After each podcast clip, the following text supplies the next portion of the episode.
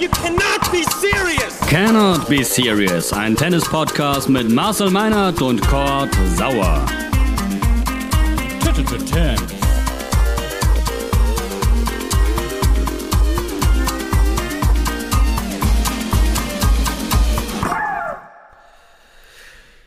Cannot Be Serious, Folge 51. Es geht wieder los. Ein kleines Australian Open Roundup mit Marcel, Meinert und Kurt Sauer. Ich bin Kurt. Hallo Marcel.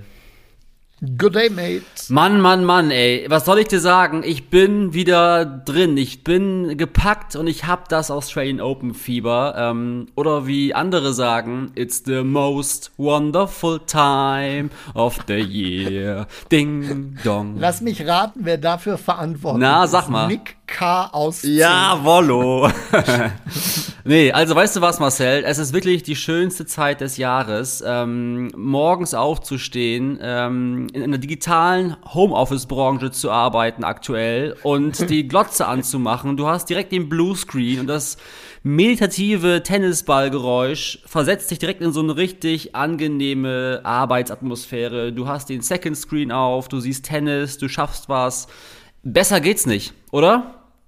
Nee, ist wirklich überragend. Und vor allen Dingen, ähm, man darf ruhig sagen, wir äh, zeichnen auf am Freitagnachmittag, 16.21 Uhr. Es ist äh, 2.21 Uhr Ortszeit und Adrian Manarino und Aslan Karatsev prügeln sich immer noch die Bälle um die Ohren in einer Night Session, die sich gewaschen hat. Also Grand Slam Tennis at its best kommt keiner irgendwie nochmal um die Ecke, dieses Best of Five abzuschaffen. Diese Korrektur muss sein, weil ich eben sagte, morgens aufstehen, was aber bei mir auch heißen kann, äh, morgens um 3 Uhr nachmittags aufstehen. Also insofern, du hast völlig recht. Äh, keiner kann sagen, ich muss den ganzen Tag arbeiten, wenn ich nach Hause komme, ist Tennis vorbei. Äh, jetzt ist es gleich halb fünf Genau. und es ist immer noch schön, was los.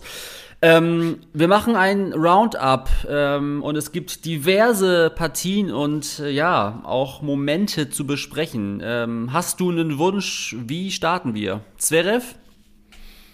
Können wir gerne machen. Zverev, ja, ist weiter. was, äh, was hast du gedacht, äh, als er mit 6-3, 6-4, 6-4 gegen Radu Albo in die nächste Runde eingezogen ist? War souverän und trotzdem sagte er, er hofft, dass er in diesem Turnier nie wieder so schlecht spielen wird wie in diesem Match. Ja, und das ist ja das Positive, dass wir so eine Aussage dann jetzt mit einem Sieg verbinden.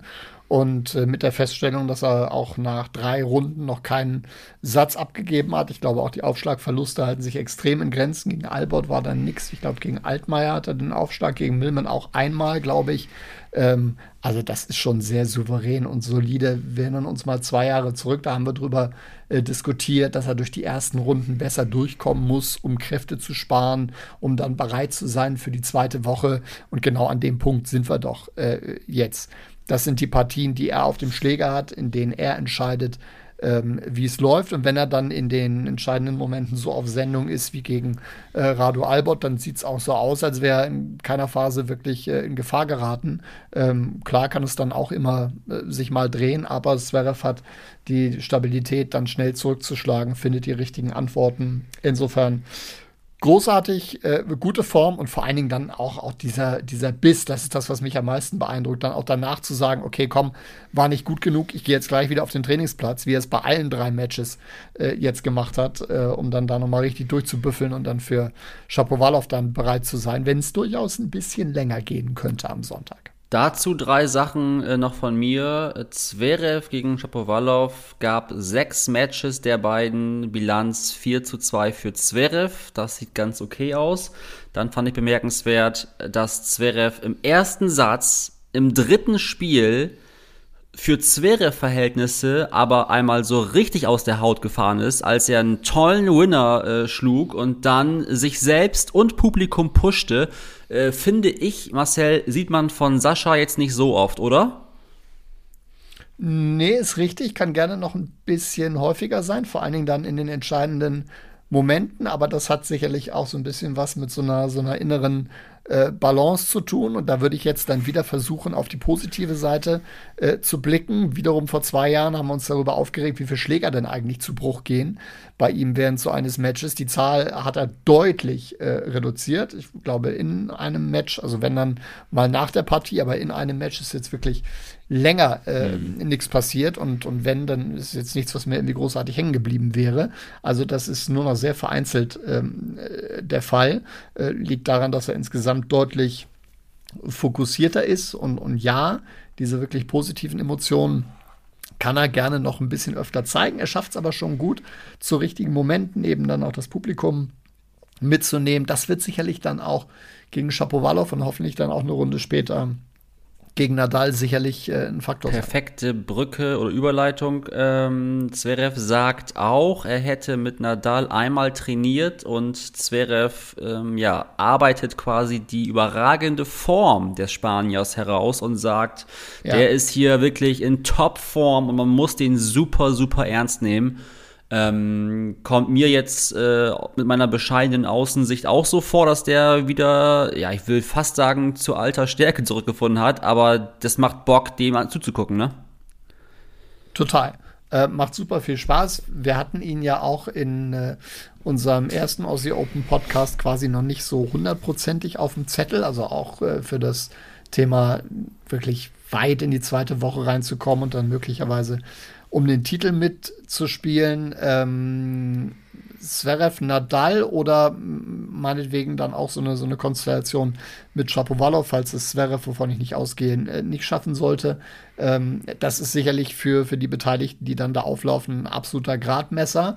Ähm, ich glaube, das hat man dann auch im, im Khachanov-Spiel dann heute gesehen, dass Nadal es schwerer fällt als Zverev, die ähm, Stabilität beim Aufschlag über so ein Fünfsatz-Match zu halten. Also das war doch ein deutliches Tal, durch das er da im dritten gegangen ist. Umso bemerkenswerter die Reaktion im vierten dann von ihm, den er wirklich glatt gewonnen hat.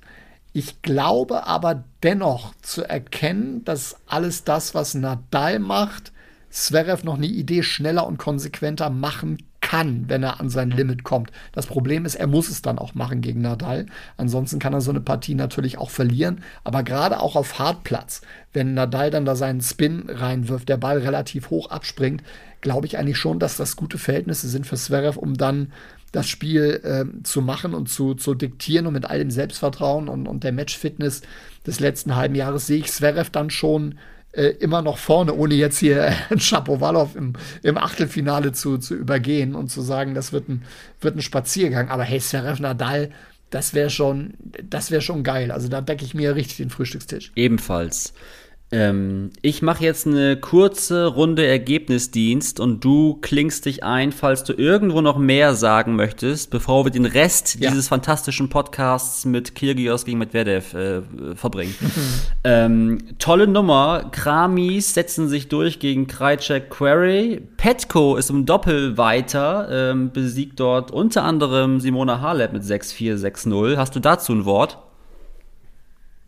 Ähm, sie, sie wurde eingeladen bei den äh, rumänischen Meisterschaften, glaube ich, habe ich mitgekriegt. Das waren drei Rumäninnen und Andrea ja. Pekovic äh, in, diesem, in diesem Doppel. Ja. Ähm, äh, ja. toll, dass sie da einfach noch ein bisschen äh, bleiben kann und noch, noch ein paar ähm, ein bisschen Matchpraxis sammeln kann. Das, glaube ich, kann sie äh, gut gebrauchen. Das ist natürlich mit dem Einzel äh, nicht zu vergleichen. Sie spielt mit äh, Jacqueline Christian zusammen, wenn ich das richtig gesehen habe. Auch eine Spielerin, die, die auf dem Vormarsch ist, die auch gut Doppel spielen kann. Ähm, ja, du weißt nie, was da draus wird, aber wenn es ganz weit gehen würde, würde mich das schon sehr überraschen. Ich liebe das hier, ne? Ich hau die Promi-Namen rein und du reicherst an mit den kompletten äh, ProtagonistInnen. Apropos. So hat hier jeder seine.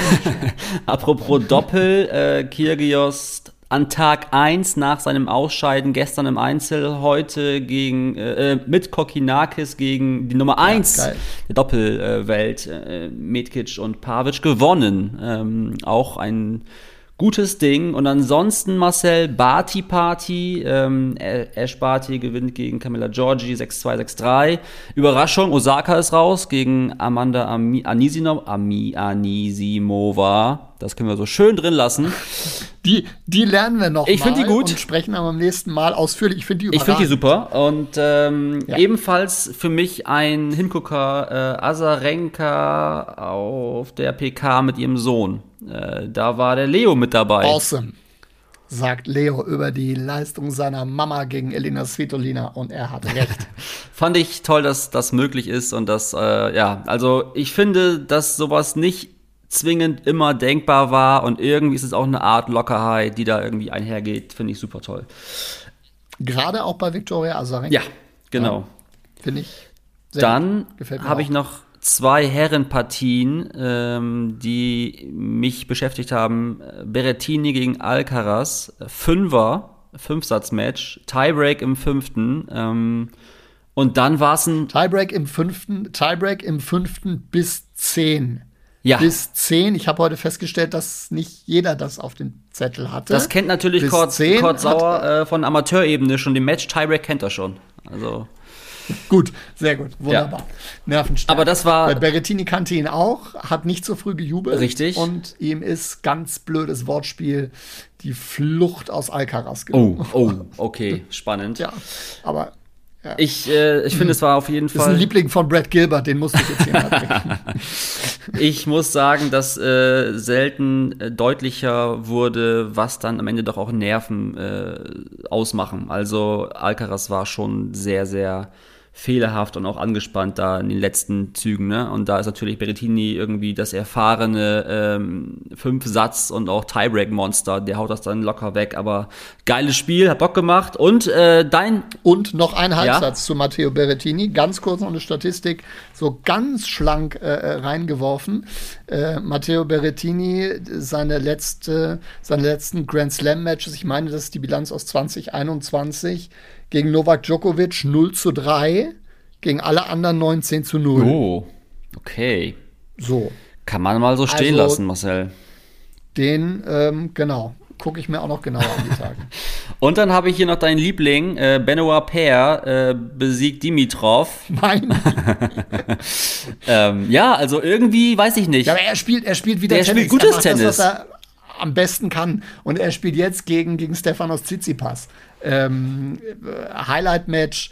Toll, dass Benoit wieder da ist. Er hat, hat so viel, vor allen Dingen mit sich selbst gehadert und ähm, verrückte Type, genauso wie derjenige, zu dem wir jetzt gleich noch kommen. Ja. Ähm, äh, klasse. Wirklich gut. Apropos äh, Kyrgios Medvedev. Also es ist wie immer, äh, wenn der spielt, dann fehlen mir die Worte. Da war gestern wieder alles dabei. Kaputter Schläger, Schiri-Konversation, die Crowd angeheizt, angestachelt, die ganze Zeit gelabert. Tweener, Underarm-Surf, Fan-Selfie. Also Marcel, sag was. Das ist doch Zirkus und ich liebe es. Ja, natürlich ist es Zirkus mit allem, was dazugehört, mit, mit Clowns, mit Artisten, äh, mit der Nummer auf dem Hochseil, mit wilden Tieren, alles ist dabei.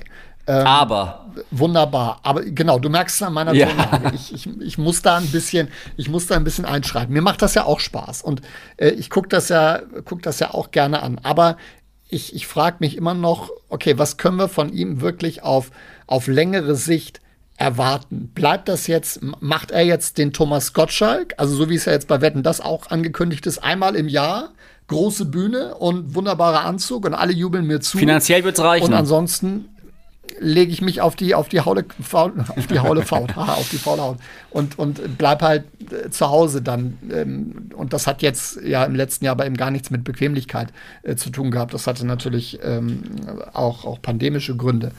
Ähm, ich ich frage mich tatsächlich, ob das dann, ob das reicht, was er da anbietet, das dann ein ganzes Jahr über zu ziehen und, und vor allen Dingen dann auch sich in der Weltrangliste wieder so zu etablieren, dass er dann bei, bei den anderen Turnieren sich auch qualifiziert und nicht permanent auf eine Wildcard angewiesen ist. Nicht, dass er die nicht bekommen würde. Turnierdirektoren wären schön blöd, wenn sie ihm die äh, nicht, nicht geben würden.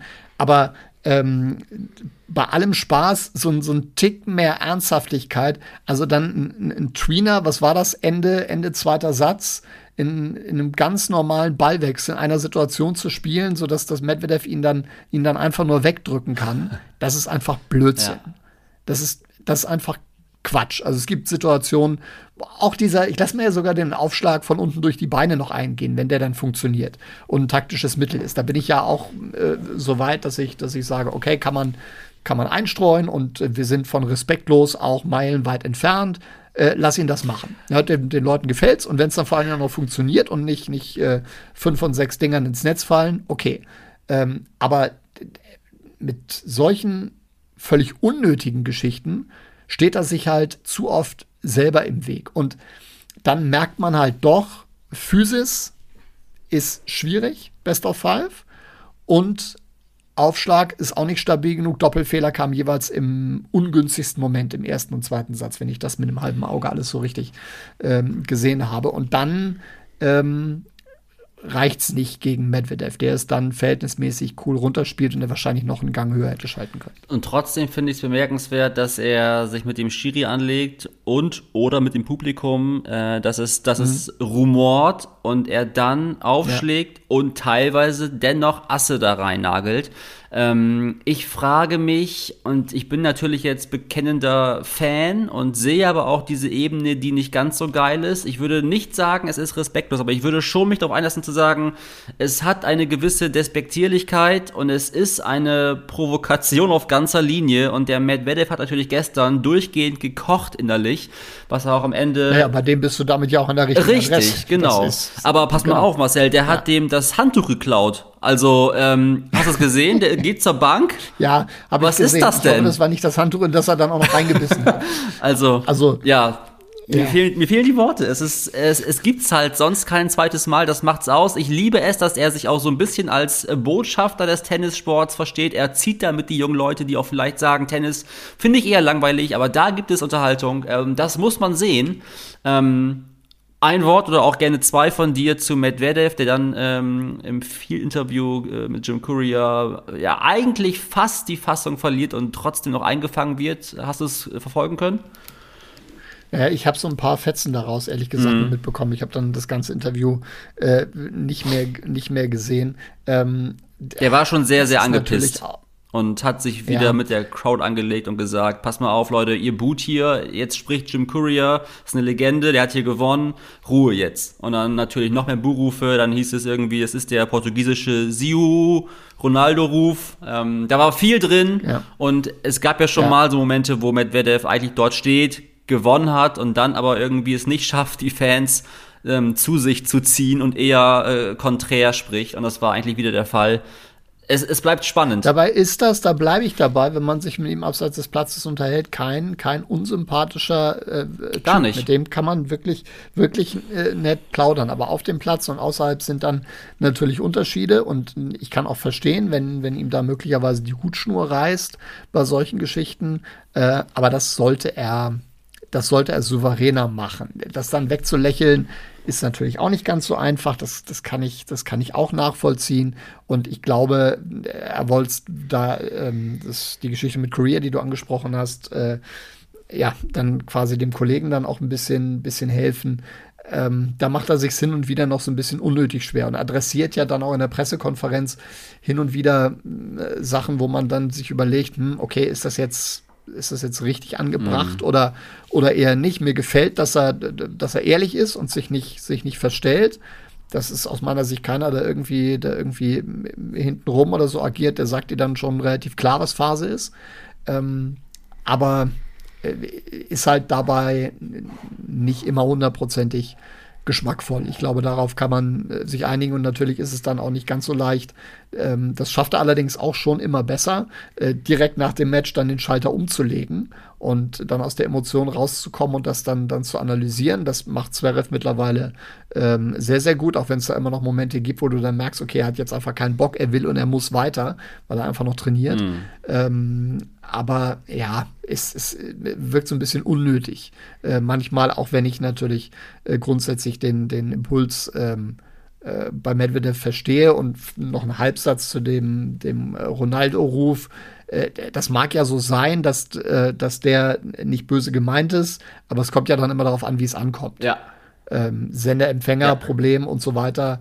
Ähm, das ist ja keine Erklärung dann am Absolut. Ende. Und jeder, der das macht, weiß auch genau, was Ja, er damit bezweckt. Absolut. Gut, ähm, wir schließen auch schon wieder für heute. Das war, wie man im Tennis-Jargon sagt, eine schöne Brille. 6-0, 6-0 Meinert. ähm, hören Sie nächste Folge. Kohlschreiber macht sich Nachwuchssorgen äh, im Tennis Deutschland und Djokovic kauft Anteile einer Biotech-Firma für die Corona-Forschung. Oh ja, da werde ich vorbereiten. Äh, ansonsten alles weitere zu Zverev gegen Shapovalov und Nadal sowieso. Ähm, folgt und abonniert Temps auf Instagram. Die letzten Worte, Marcel, gebühren dir. Schönes Wochenende zusammen.